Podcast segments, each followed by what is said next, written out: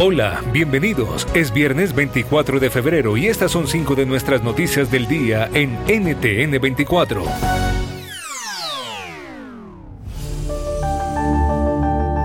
Su principal resultado es que resistimos, no fuimos derrotados y haremos todo lo posible para obtener la victoria este año. Viva Ucrania.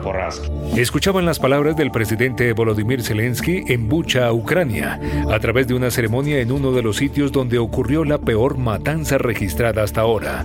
Zelensky rindió homenaje a las tropas y los caídos en el campo de batalla.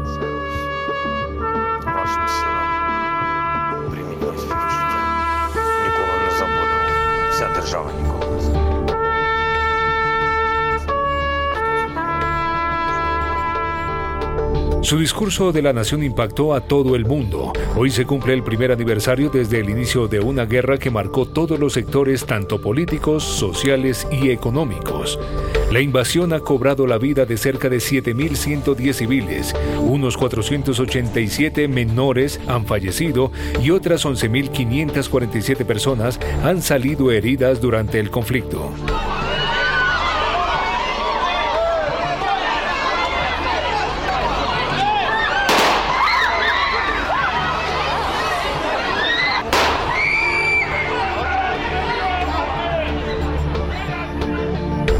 Cabe mencionar que aproximadamente unos 8 millones de habitantes han salido de Ucrania rumbo a diferentes partes del mundo, huyendo de la guerra, buscando un futuro para sus familias, dejando atrás todo lo que les ha arrebatado los fuertes enfrentamientos.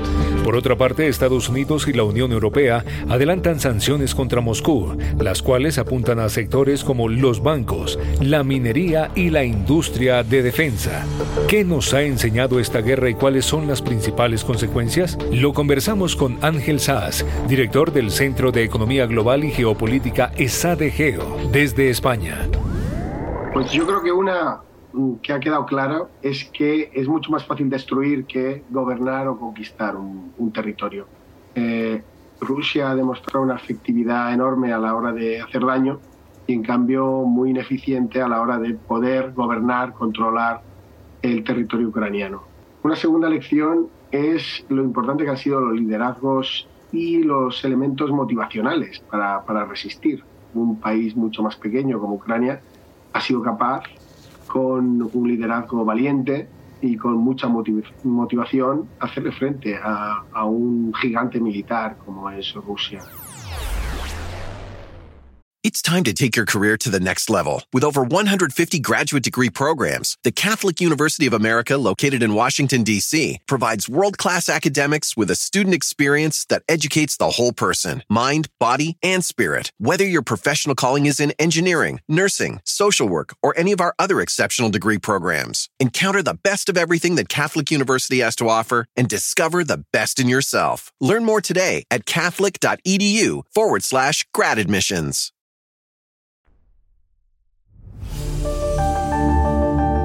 En Ecuador, la fiscalía acusa de cohecho al expresidente Lenin Moreno. Los hechos, según la fiscalía, se remontan a los años 2009 a 2018, cuando Moreno ocupaba el cargo de vicepresidente en el gobierno de Rafael Correa y estarían relacionados con el proyecto hidroeléctrico Coca-Codo-Sinclair, la mayor central hidroeléctrica del país, inaugurada por Correa en 2016. El contrato de construcción se firmó por 1.979 millones de dólares, pero su costo final rebasó los 2.245 millones de dólares. ¿Se benefició Moreno y su entorno de estos sobrecostes? Esta acusación se conoce en un momento en el que el actual presidente del país, Guillermo Lazo, enfrenta un escándalo por denuncias de supuesta corrupción y vínculos con el narcotráfico. ¿Es una coincidencia? Nos responde a Andrés Carrión, periodista y director del programa de opinión Hora 25 en Teleamazonas.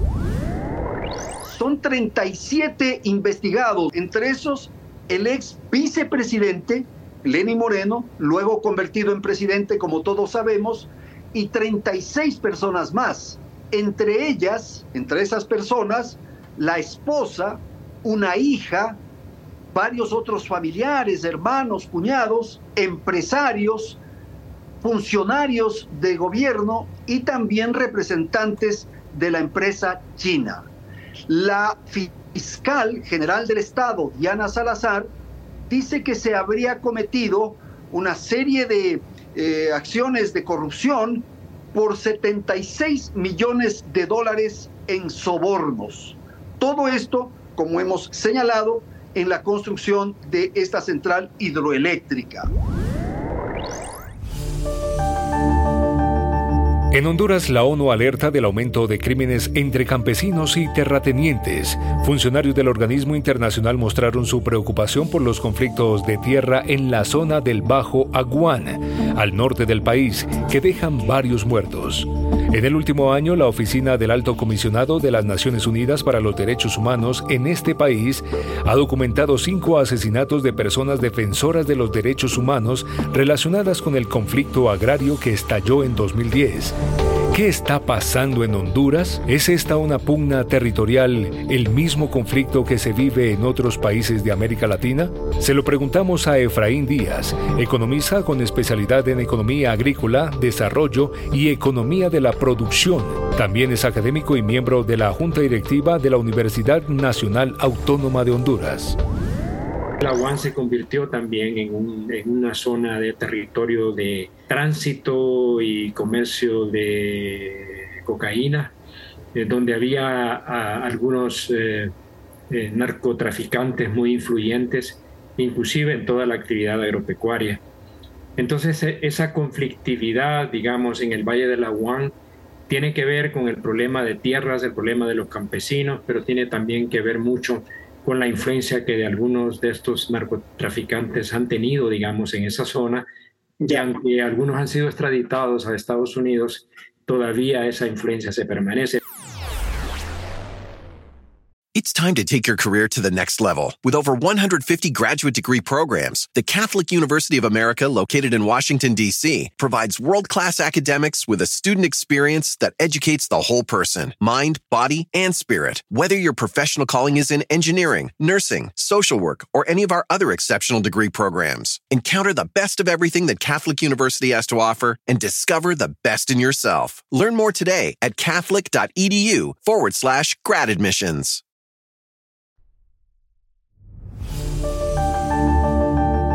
En Estados Unidos, una jueza de San Francisco rechazó una nueva solicitud de la defensa del expresidente Alejandro Toledo para impedir la extradición a Perú. Recordemos que Toledo enfrenta acusaciones por la justicia peruana por corrupción y lavado de activos.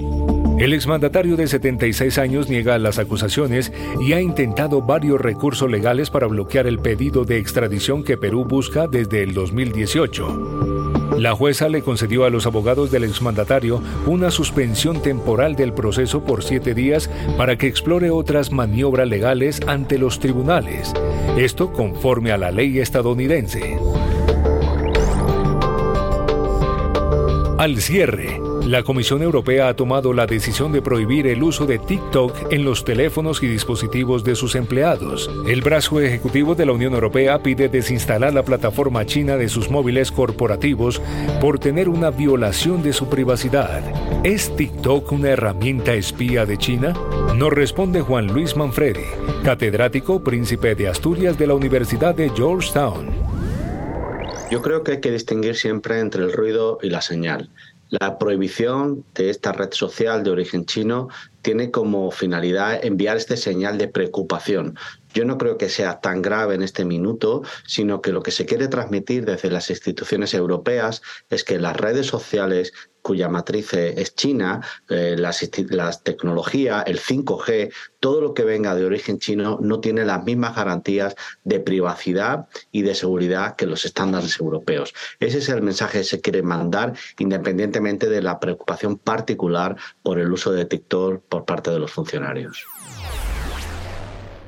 It's time to take your career to the next level. With over 150 graduate degree programs, the Catholic University of America, located in Washington, D.C., provides world class academics with a student experience that educates the whole person mind, body, and spirit. Whether your professional calling is in engineering, nursing, social work, or any of our other exceptional degree programs, encounter the best of everything that Catholic University has to offer and discover the best in yourself. Learn more today at catholic.edu forward slash grad admissions. Si te gustó este podcast, puedes buscar más de nuestro contenido en nuestra página web www.ntn24.com.